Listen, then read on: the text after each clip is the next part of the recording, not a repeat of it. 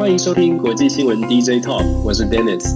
我是九 L。那我们这个节目呢，会分别在旧今夜一杯以及 Dennis 的全球政治笔记上面会跟大家一起露出。所以呢，如果大家对我们这样的新闻有兴趣的话，欢迎你们可以来 Podcast 里面搜寻我们的这个关键字，关键字分别是旧今夜一杯以及 Dennis 全球政治新闻。那我们今天的新闻就开始喽。大家晚安，大家好。呃，今天的时间是二零二一年的六月二十二号。呃，欢迎收听国际新闻 DJ Talk，我是九 L。Hello，大家好，我是 Dennis。Hello 啊，我们休息了一个星期哦，不晓得大家会不会忘记我们这样？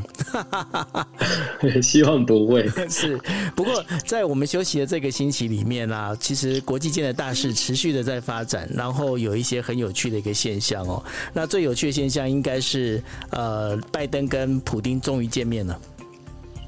对对对，美这个美俄高峰会拜普会非常重要。会，而且。在拜普会，其实我看了那新闻，其实我那时候我就一直很想要问你一个问题，就是说，你看哦，普丁他是一个迟到大王，然后呢，不管他是因为是遇到了伊丽莎白女皇也好，遇到了那个就是德国总理那个梅克尔也好。他梅克尔，我记得他好像是放了梅克尔四个多小时的鸟，然后呢，那个安倍晋三也是，他那个安倍晋三跟他约的时候，他也是迟到了大概是两个半小时，但是很奇妙哎，他这一次居然普那个普丁跟拜登见面，普丁居然提早到十五分钟到，他到底有什么样的一个政治意义？要看我们怎么解读啊，也许他刚好闹钟调早了一点哦。可是当然，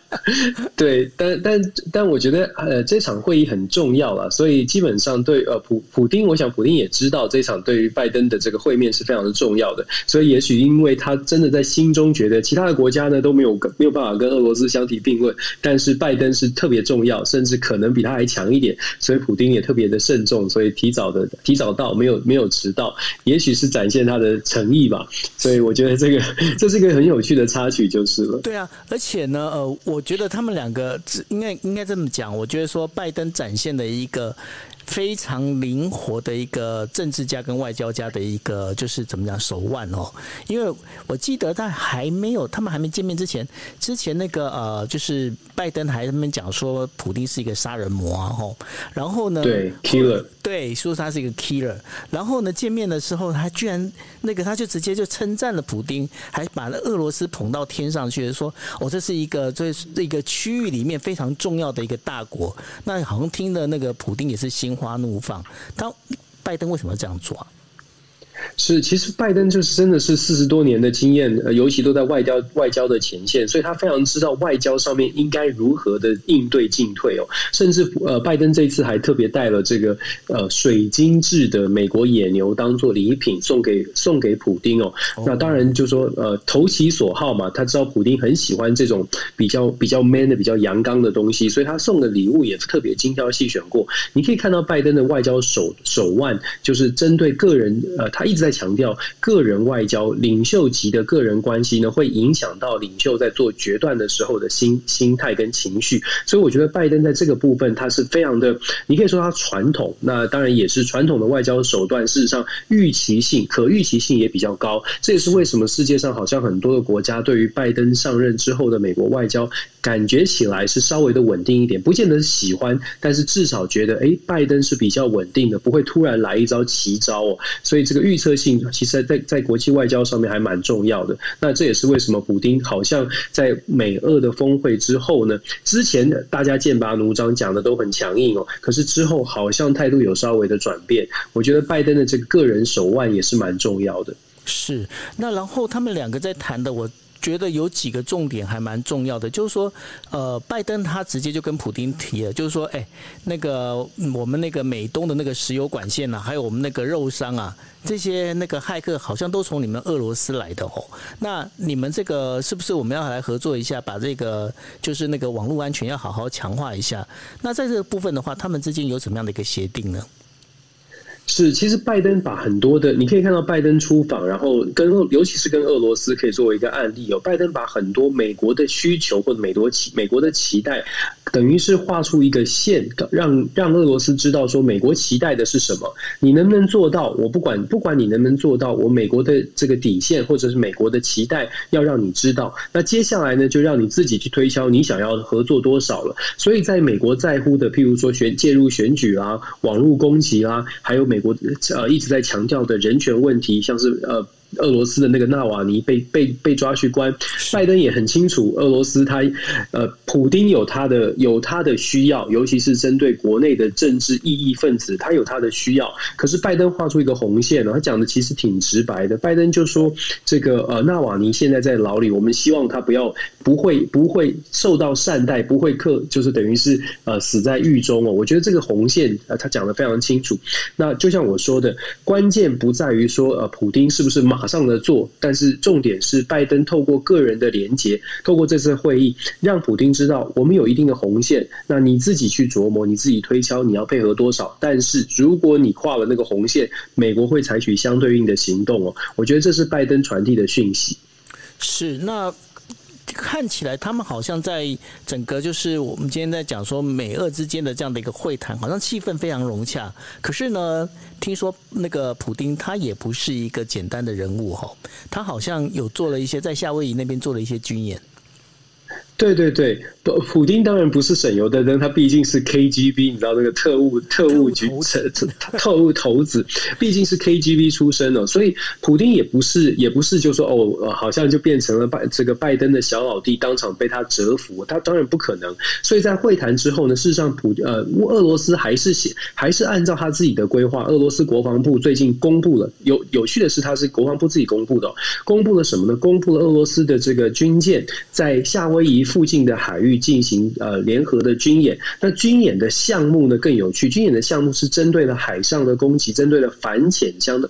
反潜，以及特别针对美国的相关对应的战机呢进行一些反制的演练。那距离呢，如果按照媒体的说法，可能最近的时候有达到这个到夏威夷附近三十五海里哦，也是非常非常近的距离，那几十公里的距离而已。所以事实上，对于美国来说，它是一个。有一点威胁，但是背后本质，如果你看是俄罗斯的国外国防部自己公布影片，基本上它秀肌肉的成分是非常大的。那大家会问呢，在会谈当中好像很融洽，为什么要秀肌肉呢？大家要知道，拜登现在对普丁来，呃，现在美国对俄罗斯的政策，有点像是当年季辛吉在一九七零年代对这个联中制俄，现在美国变成联俄制中。如果之后你记得，我们之前有说过，拜登希在会谈当中最期待的是，希望可以把俄国、俄罗斯跟中国的距离稍微拉远一点，不要对，不要变成一加一大于二哦。那俄罗斯当然也知道，他现在已经被看小了。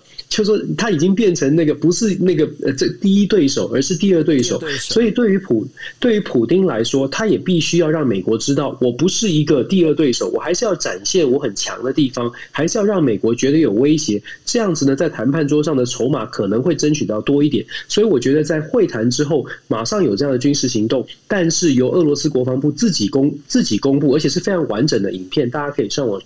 上网去看看，他有这个军演的影片哦。我觉得这样的动作，公开的宣示，他真的是秀肌肉的成分很大，想要换取外交筹码，就是跟美国谈判未来在。美国所画的界限当中，俄罗斯也透过这样的秀肌肉呢，告诉告诉美国说，拜登你有你的界限，但是我能配合的可能有限。那我为什么我配合的可以有限呢？是因为我够强。所以我觉得俄罗斯也是展现他自己的实力，让美国知道我不会完全配合你。那你有心理准备，我不配合你的原因是因为我还没有你想的这么弱。所以这种外交上面的演这个表演呢，事实上我们应该还会看到不少，尤其是在当美国在对各国的会谈当中。中都会画出空间的时候，你就会看到各国大概都会做出相对应的一些行动。是，那呃，其实从拜登哦，因为我知道拜登其实是你的老学长嘛，吼。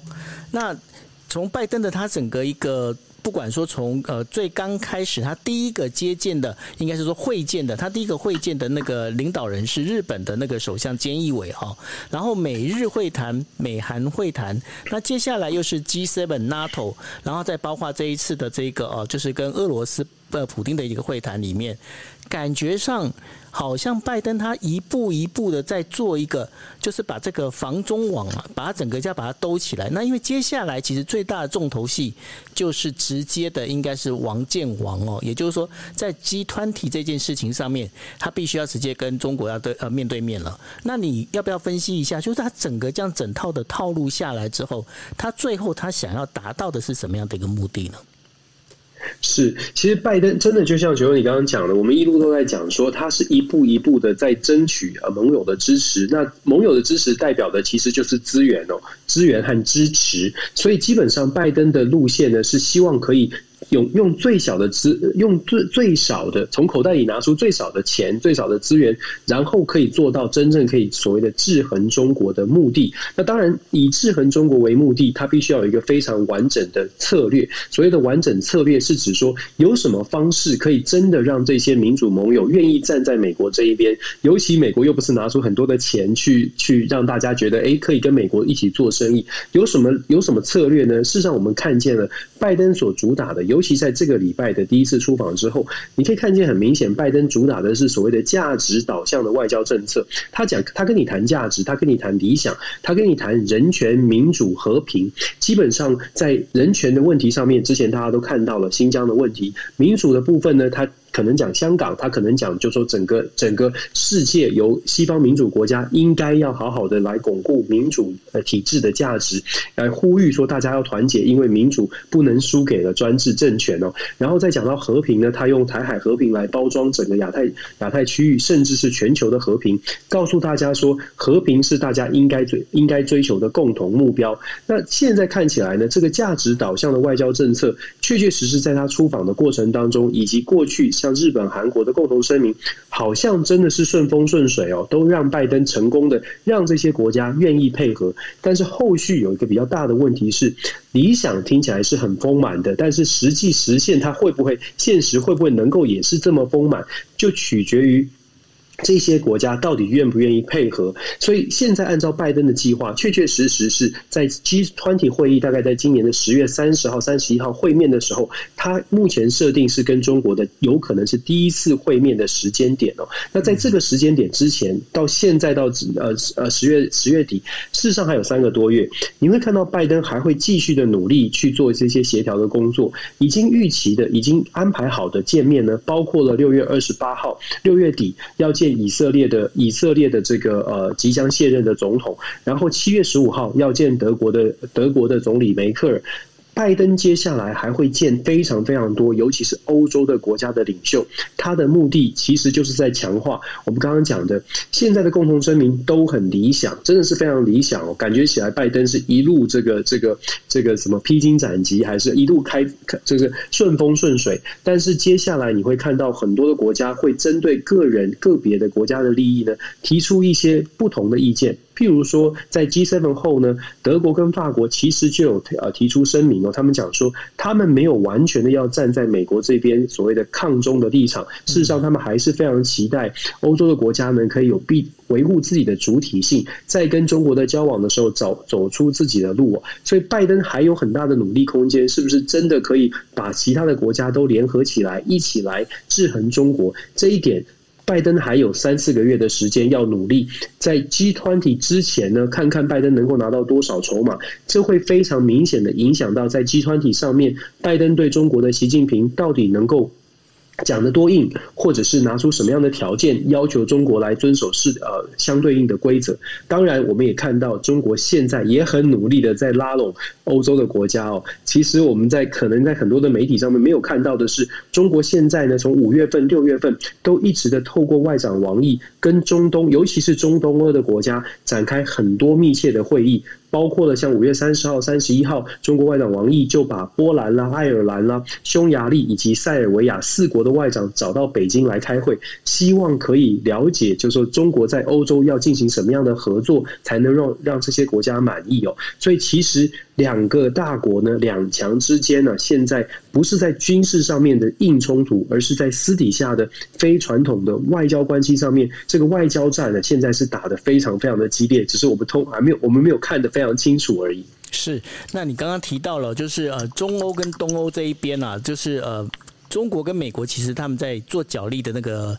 情况，其实痕迹非常的明显哦。那今天刚好有一则新闻，其实应该相有呼应到这一件事情哦。也就是说，立陶宛呢，他们就宣布就是说，呃，准备要捐两万剂的那个呃，就是 AZ 疫苗给台湾哦。那这一则新闻虽然说它只是一个两万剂的疫苗，那但是我觉得看到立陶宛这个在的这个等于说波罗的海三小国当中的一国，哦那这当中好像是中国对于欧洲的控制是不是开始有点松散掉了呢？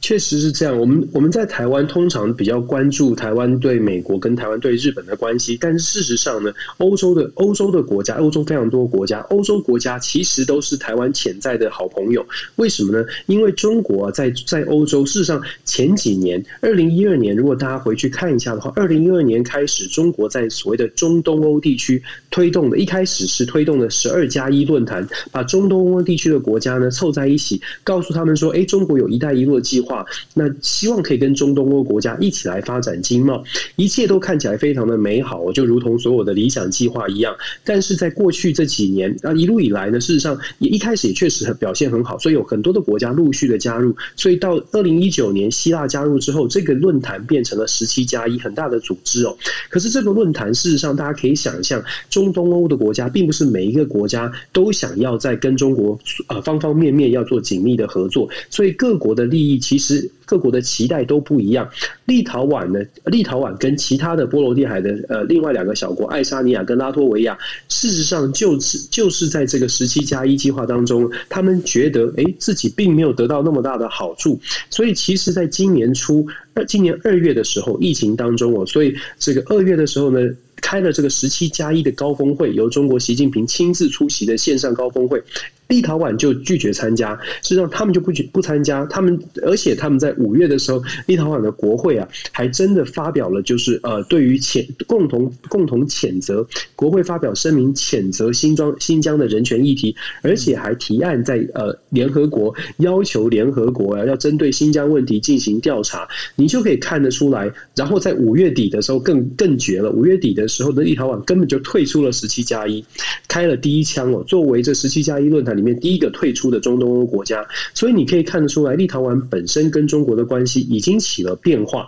就如同我们刚刚说的，那这个这个变化是不是它背后就就解释某种程度解释了立陶宛现在不是很害怕中国，呃，针对台湾捐疫苗啊等等的等等的这个动作，它并不是特别的忌惮中国。事实上，它我刚刚说了，这些国家包括了立陶宛、爱沙尼亚、拉脱维亚这些国家。其实对于中国的态度不像过去这么的紧密，或者是都这么高的期待，这些都是台湾潜在的朋友。那只是立陶宛现在开了第一枪而已。那接下来，我觉得中国大陆在中东欧的国家，事实上它的影响力呢，真的是主，真的是有有受到很呃，尤其在疫情当中哦，其实受到不少的冲击。未来的台湾在整个中东欧地区，也许可以重新思考说，哎，我们可能以前过去不是太重视，但是现在呢，好像有一个。机会可以好好的务实的去了解中东欧地区，那争取更多的更更争取更多的支持。我觉得这个是这一次这个立陶宛捐疫苗，我们大概可以看到背后的一些原因。当然了，台湾在跟立陶宛的关系，跟中东欧国家，之前我们知道捷克其实对台湾也很好。其实我们真的是看到中东欧国家在这几最近这几年。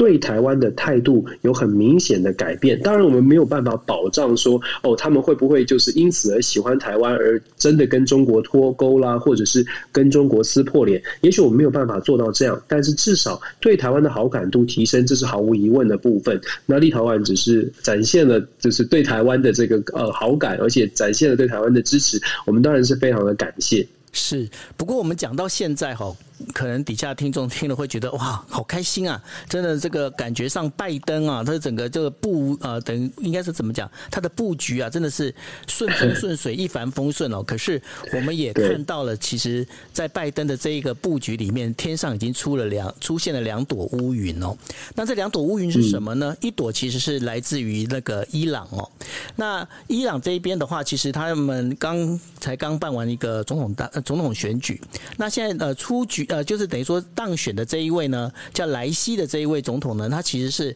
呃哈梅尼的那个就是指定的接班人然后他未来他很可能就是直接接呃最高领导人那个哈梅尼就是的这个这个位置哈。那然后他是一个属于保守的强硬派。那保守强硬派呢，他已经表明了，就是说刚刚我们不是提了吗？拜登他其实接下来他会有跟更多的各国的领袖啊跟他们见面啊会谈啊。那然后呃莱西已经讲过，他就讲了，他说我是不跟那个呃美国见那个跟拜登见面的哈。那除了他以外呢，在今天金宇呃金宇镇也就是金正恩的妹妹，她也跟她也表达了一件事情，就是说，呃，美国啊，不要对于北朝鲜有就是北韩有过度的期待，要不然你们会很失望。那对于这两件事情，我不晓得说，呃，就是 Dennis 你怎么看这两件事情？是我们刚刚讲说，美国好像顺风顺水哦，尤其是理理想性的价值导向的外交政策，听起来都非常的，就像我们刚刚说的，理想是非常的这个丰满哦。但是现实到底是丰满还是骨感，取决于到底有多少国家真的真心的愿意站在美国这一边。我再补充，今天其实最新的消息，联合国的这个人权理事会呢，在今天呃，在瑞士日内瓦台北台北时间今天哦，呃稍早的时候，事实上由加拿大推呃共同发表代表。发表的一个声明，有四十三个国家加入，要做什么事情呢？要针对新疆的人权问题，呃，第第一个是新谴责新疆的人权遭到了迫害，那也希望可以接呃接续对新疆的人权问题进行更进一步的调查。那四十三个国家为什么这次的声明特别值得重视呢？是因为过去连续两年，二零一九年、二零二零年都在差不多今六七月的时候都有发出这个声明，但是二零一九年的时候是二十二个国家联署，二零二零年是二十八个国家。现在是四十三个国家哦，这个国家数不断的在上升，你可以看得出来，看起来呢，在人权的问题上面，好像越来越多国家愿意跳出来去表态。那我们就我们就从这个地方来转到啊，顺风顺水的背后，其实也有一些隐忧可以值得关注，包括了伊朗、日本呃日日伊伊朗跟南这个这个北韩的问题哦。那我们刚刚讲四十三个国家，其实就从这个四十三个国家里面来看，这四十三个国家里面呢，就有一些国家。家也是被加拿大或者是被这个呃人权理事会的这些国家谴责的，因为有一些国家还是继续的为中国大陆去发声。那你可以看得出来哪些国家呢？当然像伊朗啦，像北韩这些国家。那我们说伊朗哦，伊朗选出一个极右派的莱西，我不知道为什么我一直想到灵犬莱西，很抱歉，这个这个莱西。莱西他是一个非常非常强硬派哦，他在国伊朗的国会里面，这一次最近呢呃，这这这几年伊朗的国会，因为过去这几年的这个鲁哈尼是温和派，所以其实鲁哈尼的温和派让伊朗内部呢觉得很很很受伤吧，因为他们觉得鲁哈尼执政之下被美国制裁了，好像没有办法发出发出伊朗的声音，所以鲁哈尼的代表的温和路线呢，事实上被伊朗的人民呃所反对，那选出了莱西，莱西是非常极右派，就是。极度的反对美国的，所以在伊朗的核协议的问题上呢，莱西发表的这个意见，他在当选之后，他直接就讲了，针对伊朗的弹道飞弹、弹道飞弹以及伊朗打算要持续的支持穆斯林相关的组织，所谓的战士组织、反抗军组织，在伊朗外部、外部中东地区的其他国家的这些反抗组织，伊朗打算要持续的支持。偏偏这两点，莱西所支持的这两点，弹道飞弹跟反反抗军组织、穆斯林反抗军组织这两点。就是美国在伊朗核协议当中最在意的两点，所以这个莱西的声明事实上就反映出来，现在伊朗核协议如果今今今天已经进这个礼拜已经进入第七轮了，如果说在鲁哈尼八月下台之前卸任之前，美国没有办法跟呃伊朗现在的现任还没有下台的政府达成某种程度的协议的话，事实上呢，要跟莱西政府达成更呃达成呃核协议就更困难了，而且值得注意的是。莱西他本人就是就是美国经济制裁的名单，就在黑名单上哦，所以美国现在会有一个比较麻烦的问题是，到底要不要把莱西移除，从黑名单当中移除？他已经是伊朗的代表人了，要不要移除他？如果不移除，你要跟 你要跟黑名单上面的人谈，你又要制裁他，又要跟他谈，恐怕难度是非常高。所以我们说顺风顺水呢，第一朵乌云是来自伊朗，这个核协议能不能继续谈下去？当然了，也有乐观的部分哦，乐观的部分是伊朗的经。经济真的受到经济制裁，美国的经济制裁呃打击蛮大的。过去三年损失了一千亿美金以上的石油的输出哦，所以对于伊朗来说，会不会因为经济压力而而呃调整？我莱西会不会想着民呃民生问题而调整他的这个对美国的态度，我觉得这个是稍稍有点稍微有可以期待的空间了。再者呢，毕竟刚刚九二有说，伊朗的。政治体系很特别，莱西算是总统，但是他上面还有最高精精神领袖，早期是何梅尼，现在是哈梅内伊。事实上，这个精神领袖才是最终拍板定案的人。如果这个精神领袖觉得伊朗的民生需要挽救，这个民生经济实在太严重了，大家太穷了，需要去调整，需要美国去解禁的话呢，事实上也有可能让这个核协议有一个有一个比较乐观的一个期待，有一个空间存在哦。所以从伊朗，我们再看到北韩，北韩的问题也是很有趣，也跟民生有关。最近我不知道大家有没有注意到，北韩开始传出这个食物短缺的问题。那我不知道这个金正恩最近这个呃体重减减重很多，跟这个有没有关系？不知道是太他最近变得好瘦啊。很对，瘦很多。这个媒体也去拍他的那个手表，这个这个带子都变，就是好像调整变得更紧一点。然后他很身形消瘦。那他最近可能很烦恼的是，呃，国内的食食食物短缺的问题，已经公开的讲了。上个礼拜很有趣的是，上个礼拜金正恩还公开的发发言说，一呃，北韩已经准备好跟美国对话或者是对抗。他丢出两条路，对话和对抗。在这个北韩出现食物短缺的严呃严重的。新闻之食物短缺问题严重的新闻之后呢，丢出对话或对抗。美方的解释基本上，美方觉得，哎，这就是因为呃北韩需要支持了，需要帮助了，所以抛出这样的话题。所以美方是比较正向看待的。尤其是美国负责北韩事务的这个大使，印驻印尼的大使，也是北韩事务的主管，叫做金城。他这个礼拜拜访了，就是这几天正在拜访韩国，而且把日本的这个呃韩北韩事务代表也找来韩国，呃，找来首尔进行会谈。谈哦，那么他们在会议当中呢，在谈的就是有没有可能赶快的进行呃跟北韩进行对话。美国的想法是。因为伊朗呃，因为北韩现在正面临到食品短缺、食物短缺，所以北韩可能非常期待对话。但是金宇镇就像刚刚九二说的，最新的消息的金宇镇说啊，美国你这样想的太美好了。那我们怎么解读呢？我个人的解读是，这是一个有点像是黑白脸哦。事实上，北韩它。真的，如果要如果食品的这个短缺的问题是真的，而且看起来是真的非常严重的话，那么北韩可以解找到的解决之道就只有两条路。第一个是希望美美国可以解除对北韩的相相关的经济制裁、相关的禁运禁令等等，那缓解这个呃北韩对于呃外界援助的这个呃这个取得的这个能力。第二条路就是所谓的中国，如果中国愿意伸出援手，那么北韩也有可能得到纾缓纾解，就是在食食品。短缺的问题上，但是这两条路，第一，对美国要对话，要对话，可是又不能够完全的让北韩陷入下风，所以会丢出对话和对抗，还是要表达自己很强硬，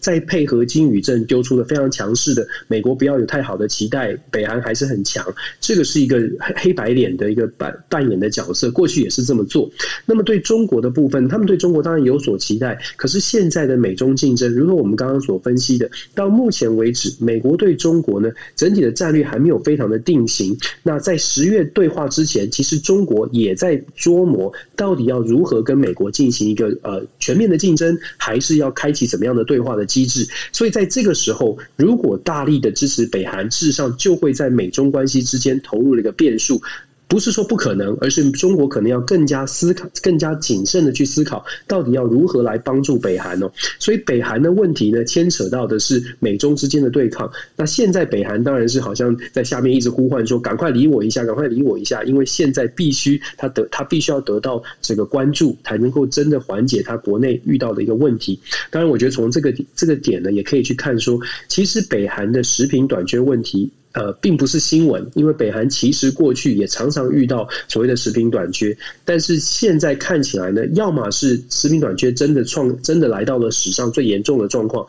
不然的话，可能就是这个金正恩他的这个对国内政局的压制力没有他爸爸跟爷爷这么的强悍，这么的有能耐哦。所以我觉得这些都是可以观察的点。但是我们刚刚讲伊朗，刚刚讲北韩，还有从人权委员会的这个声明当中，看看哪一些国家没有加入。这个呃，谴责中国，其实这些都是美国我们刚刚说的价值导向的外交政策，他要去关注的点，因为这些我们说乌云啊，或者是旁旁支的这些小的事件，事实上都会影响美国在推动价值导向的外交政策，它的这个能耐跟实力都会受到受到影响哦。所以现在看起来顺风顺水，原原因是因为现在可能还是比较初期的这个蜜月期，接下来才是真正的挑战。我觉得在台湾，我们要仔真的要小心的去观察一下美国接下来面对这些挑战，呃，美国的动作是不是能够真的让这些挑战呢可以压过去，可以完全的这个解决这些挑战？否则的话，我们会看到的是。也许中国大陆看到美国遇到一些挑战没有办法处理，那么也许也许呢，他们就会觉得，哎，那拜登政府好像没有想象中的这么有能力去推动这些理念哦。所以接下来这几个月啊，在十月跟中国大陆见面，跟中国的领导人习近平见面之前，我想美国的这个行动呢，会非常的非常的值得我们继续关注。是，呃，在这里面的话，我要跟大家补充一个，这我是我自己觉得还蛮有意思的一个小知识哦。那就是刚刚我们在聊伊朗的时候啊，那刚刚就是呃，就是那个 Dennis 帮我稍微解释了一下，就是现在的精神领袖叫做哈梅内伊。那哈梅内伊呢，大家如果有看过他的照片的话，大家可以知道，他头上顶的是一个黑缠头，也就是黑帽子哦。那跟现在的就是这一次当选总统的莱西呢，同样是一黑帽子。那另外一个那个鲁哈尼呢，他戴的是白帽子。那这白帽子跟黑帽子有什么不一样呢？那这个黑帽子呢，就是据说啦，在伊朗的话，他们是属于先知穆罕默德的后裔，才有这个资格戴上黑帽子哦。所以说，为什么就是莱西他会是一个就是坚定的右派哈保守派的原因也在这一边。所以呢，对他们来讲，他们是非常的就是主张就是跟整个这个伊朗的这样的整个一个基本教义，这本身是一个有一个一脉相传的一个看法吼。那鲁哈尼的那个白帽子呢？一般来说，伊朗的平民都是可以戴这个，就是白帽子。所以说，他在协呃协同上面的话，其实没有那么大的一个关系哦。那这是我后来我就一直在看，嗯，这这两个人的那个帽子颜色为什么不一样？后来我就仔细的去查了一下。好，那我们就把那个镜头我们要拉到就是日本。那拉到日本之后呢，大家我今天晚上的时候，其实日本有一个。我自己看的，我觉得这是还蛮重要的一个新闻啦。也就是说，东京都知事小池百合子呢，他宣布就是说，他要请一个星期的病假。为什么呢？那理由就是说，因为疲劳过度，他必须要休养哦。那我每次我只要看到日本政治人物，然后在疲劳过度要休养的时候，我就觉得这当中一定有鬼。为什么有鬼？因为这当中一定是要瞧什么事情哦。那的这个小池百合子呢，他在就是上个星期六，也就是十九号的时候，他有跟菅义伟首相，然后有这个会谈的一段时间之后呢，那后来他们就开了，就是所谓的就是五方会谈。什么叫五方会谈？就包括了国际奥委会，然后呢东京奥委会，然后还有包括就是呃日本的那个就是五轮大臣，那还有呢就是那个就是。东京的呃组织，然后就是奥委会的组织委员会，以及就是东京都哦，他们一起开会，开会讨论什么事情？他们先把人数要先定出来，也就是说，你会场的人数呢，你最高你不可以超过一万人。那大家知道那个东京的那个主那个主场馆哦，那个主场馆里面可以容纳大概六万多人哦，所以说你最高人数不能到一万人的时候，其实相对的他们已经估算出来，就是野村证券已经估算出来，如果即便是有有呃观众，然后呢，但是在这个必不能超过一万人的这样的一个限制之下的话，至少现在已经估算的损失大概是有八百多亿的那个日币哦，这样的一个损失已经会出现了。OK，那在这情况里面呢，现在小池百合子在最近这一两个星期里面呢，他过去他其实话很多，尤其是对东京奥运呢，他其实基本上经常是侃侃而谈呐。但是呢，在最近这一两个星期里面，他忽然把嘴巴闭起来了。他什么都不讲，他什么都不讲呢？那反而把事情现在看起来好像都是由首相官邸去做主导，也就是说，菅义伟这边在做主导。那然后呢，首相官邸这一边，他为什么一定坚持一定要办奥运？有一个很主要的原因，因为这当中其实牵扯到就是奥运办完之后，再包括如果说今天的疫苗接种那个速度能够赶得上的话，那就能够在呃，就是大概是十月的时候，整个呃，就是众议院改选的时候的话。呃，本来监义委的计算就是说，这样子一个步骤下来的话，那这样他们就有那个胜算的一个可能性哦。那所以说，现在所有的东西正在按照这步步骤在走，但是呢，日本国内对于奥运的这件就是终止奥运的这个声浪，其实到目前还是持续不断哦。尤其是有很多的呃，就是日本的有一些企业，他们本来都是当这个奥运的 sponsor 的，然后呢，他们其实对这个东西其实是非常反感。那大家也都之前有听过新闻，就不管是乐天的社长，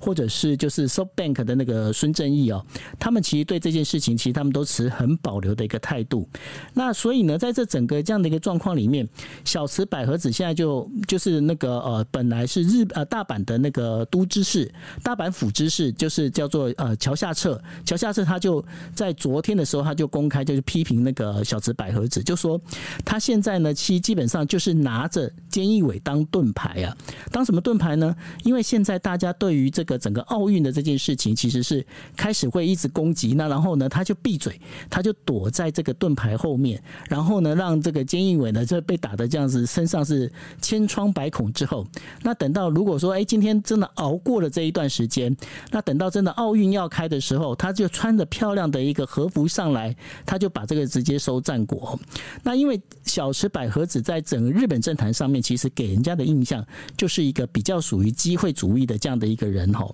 那所以呢，接下来到底日本的奥运会不会办？那到底能不能办？那现在看起来好像是箭在弦上。但是呢，整个日本的这个就是主办单位，尤其是日本的那个经委内阁这一边呢，他现在最担心、最害怕的也是万一小池百合子他如果跳出来的话，他说我不办的话，那这个因为毕竟东京是真正的主办单位哦。那如果东京都不办的话，那这个事情就会闹得非常尴尬。所以呢，接下来会怎么样？其实大家都不知道。但是呢，还有一个很严重的一个问题，就是说那。到底会不会造成整个就是呃疫情的扩散？就是包括因为现在还有印度变种株进来吼，就是 Delta 印度变种株进来，那会不会造成整个日本的这个疫情在再度的爆发？吼，现在大家其实都不敢讲，也都不知道该怎么办。那这是整个日本现在目前的状况。那我不晓得，Dennis，你对这些事情你有没有什么想要问我的？对，我觉得这个，我觉得东京奥运我们讲了好久，真的是全球都关注，而且重点是时间越来越推移，已经快要，已经快要发生了，看起来好像，好像已经真的是像九欧你说的，这个箭在弦上不得不发。今天《纽约时报》有一则很有趣的新闻，我不晓得九欧有没有发，有没有看到？但是这个新闻完全是用数字来解释为什么现在东京奥运是箭在弦上不得不发哦。他讲到说，东京奥运事实上已经投入了，日本已经投入了一百五十四亿美元，这个。一百五十五十四亿美元的投入是史上最高金额，而且在过去一年延期的这个一年呢，又增加了增列了三十亿美金的预算呢。这个对日本政府来说，等于等于是如果不办，就完全付诸东流。所以这是在从经济的考量。另外还有很多经济的数字，包括了像是转播权的部分，有四十亿美元，预估四十亿美元，如果取消的话，四十亿美元可能要赔给别人，这就又增加了财政的负担。然后也讲到了美国的 NBC 的电视新闻网，事实上是在美国是主办，就负责这次东京奥运夏季奥运会的转播的单位哦。这个 NBC 的新闻网的这个首 CEO 这个呃 Jeff Shell，他事实上他说呢，他觉得因为疫情的关系，因为大家没有办法到现场去看，所以今年的奥运会非常有可能成为史上转播权获益最大的，就是收获最多的，观看人数最多，包括透过 YouTube 平台啊，所有的平台如果放送的话，有可能让转播单位获益最多。所以这个呃。NBC 已经成功的卖出了十十二点五亿美金的广告，这个对于广告商来说也是很大的投资。那当然，这也连带的影响了，就是可能是给这个东京奥运不得不办带来另外一种压力，就是广告商啦、企业啦都有这个压力，觉得一定要办。再来是国际奥会，他们还贴特别点到国际奥会哦，国际奥会为了这次让大家能够来参与呢，在国际奥会的预算当中还特别编列的所谓的团结预算，就是疫情。稳定团结打疫苗等等的预算，这个团结预算是分